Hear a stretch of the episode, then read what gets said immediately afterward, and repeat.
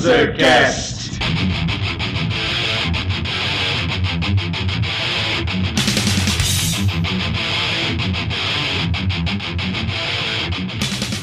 Saudações, mundrugos dispostos a ouvir essa bagaça!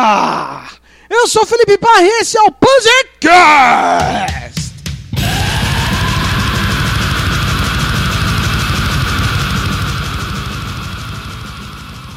Estamos aqui hoje com o bebedor de pisco, o encantador de alpacas chileno! Finish him. Buenas, pueblo! É, realmente, a cada semana, esse Gordoba me deixa muito mais feliz. E, do meu lado, direito dessa vez, Barbado. Headshot. Beleza, galera? Seguinte, a pauta dessa semana foi uma sugestão barra encomenda do Cauê. O Cauê sugeriu o seguinte: ele nos daria três palavras e nós teríamos que gravar um cast embasado nessas três palavras, chegar numa conclusão, num ponto comum entre elas. Então, com vocês, regra de três. for something to do.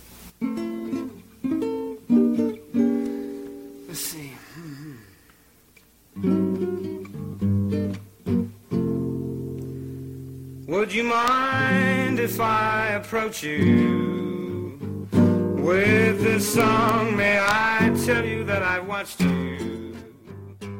Primeira coisa, a ideia foi interessante, mas Cauê, eu quero dar uma surra com um gato morto em você até ele miar. Que três palavras filha da puta pra gente começar. A partir de agora, sempre que a gente for gravar a regra de três, vocês estão convidados a nos passarem três palavras que nós vamos aceitar o desafio. As três palavras que o Cauê deu pra essa estreia foram misantropo, queimada e originalidade. Bom, baseado nessas três palavras, vocês podem ouvir o nosso episódio 4 sobre Inner Circle, Black Metal norueguês. E é isso que essa acabou, falou.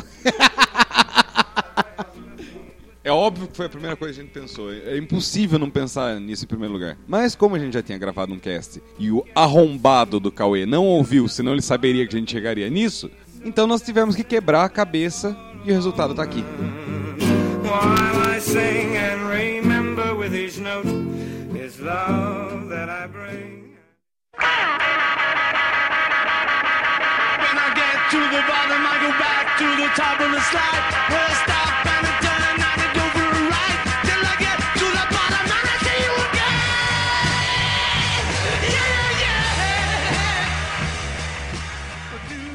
A primeira palavra sugerida aí pra nós foi misantropo.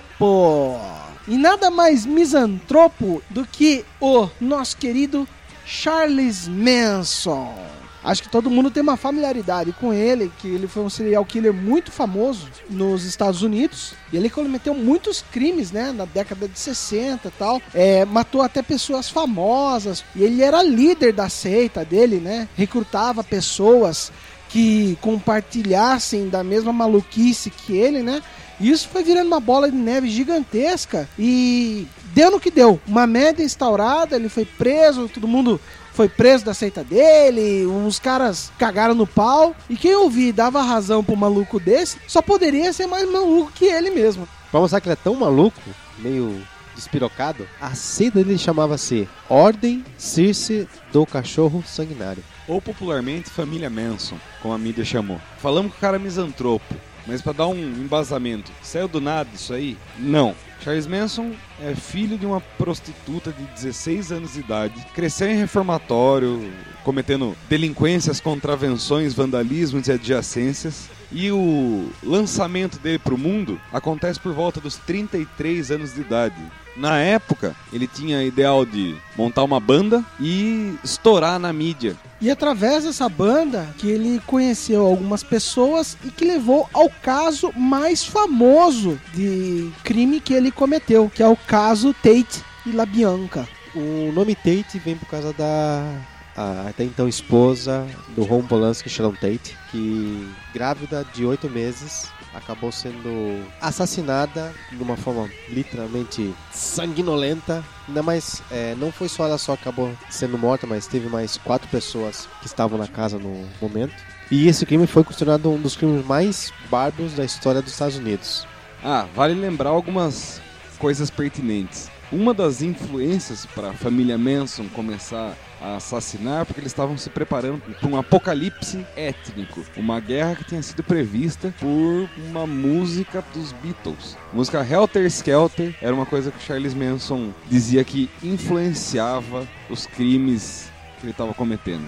E não só a música, como o Novo Testamento da Bíblia. Ele, tão maluco que ele era, que ele relacionava essa letra, o Helter Skelter, com o Novo Testamento, dizendo que ele tinha achado a luz e que o bicho ia comer nesse futuro apocalíptico. Até ah, alguns membros da família Manson viam o Charles Manson como um Messias, né? uma nova encarnação de Cristo. Ele não assumia isso, mas ele era cristificado pelos outros membros da, membros da família Manson.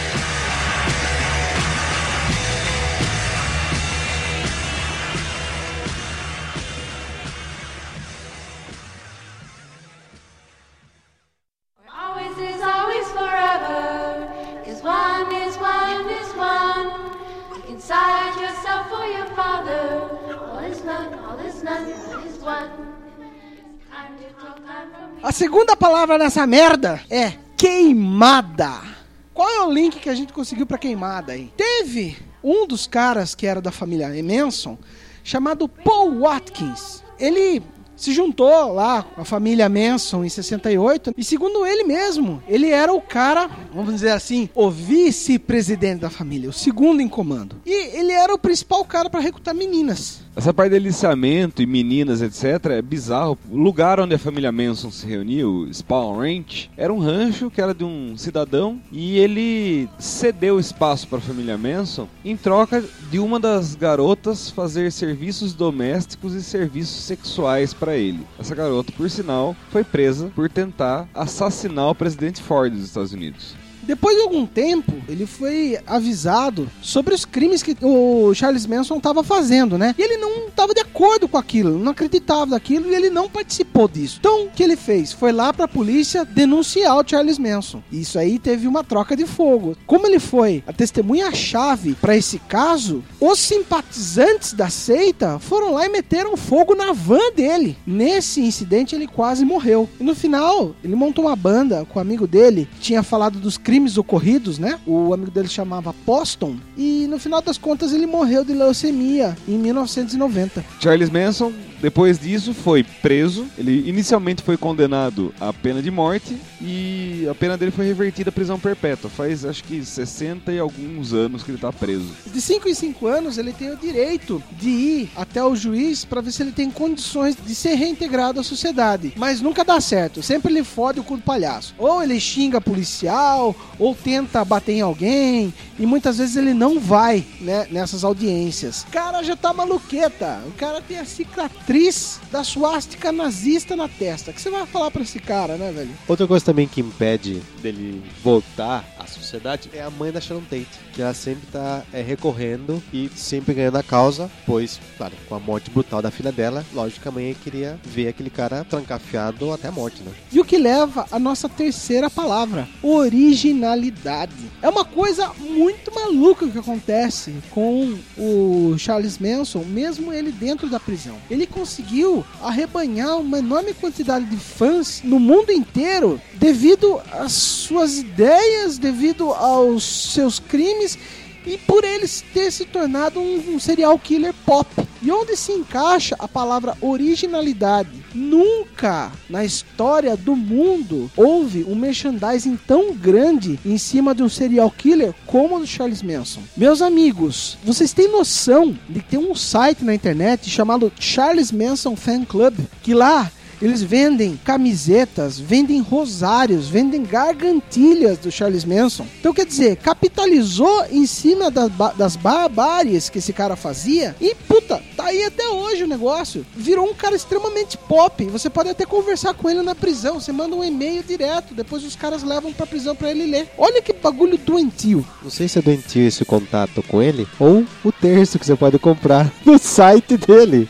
Imagina você ter no pescoço um terço do Charles Manson. E é uma coisa tão doida assim, né? Que Marilyn Manson, depois de ter explodido no mundo aí, com aquela coisa de satanismo, de boutique e tal, né? Ele recebeu uma carta do Charles Manson que, puta, eu li e não consigo entender. Eu vou deixar um link aí pra vocês. Por curiosidade, não era uma lida. Se vocês entenderem, eu tenho medo de vocês. A originalidade está em transformar um criminoso num ícone pop.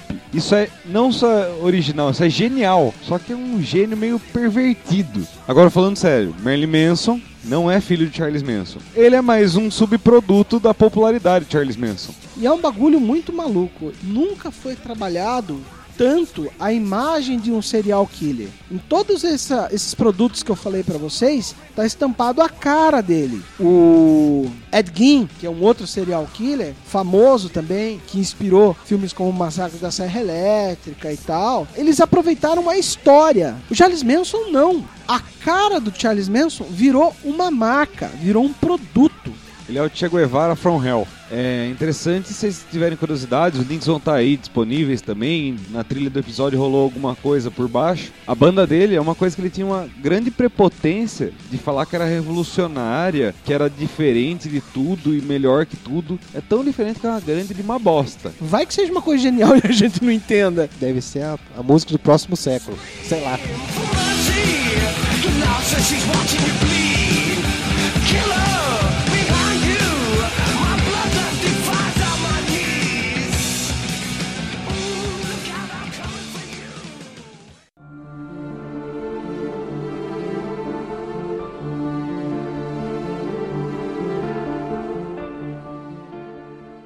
E a regra dos três é isso mesmo, galera. Um bate-papo bem descontraído e bem rápido sobre três palavras que vocês jogam pra gente. Entre no nosso site, entre no Facebook, coloquem algumas palavras que vocês acham que são legais, que a gente possa desenvolver uma conversa legal. E através dessas informações, a gente vai ligar o conhecimento entre elas e fazer um cast. Helter Skelter pra vocês.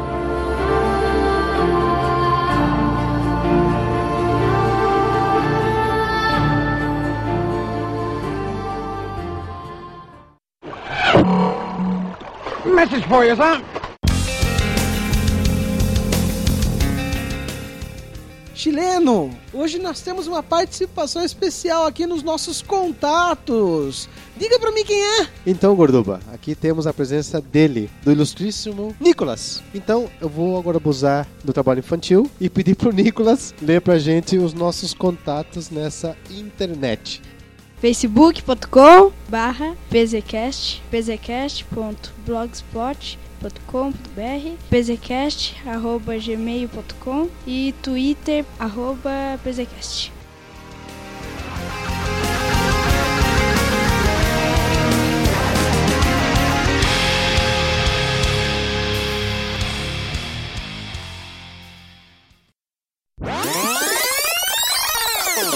Vai, vamos. É, deixa eu falar na língua chilena.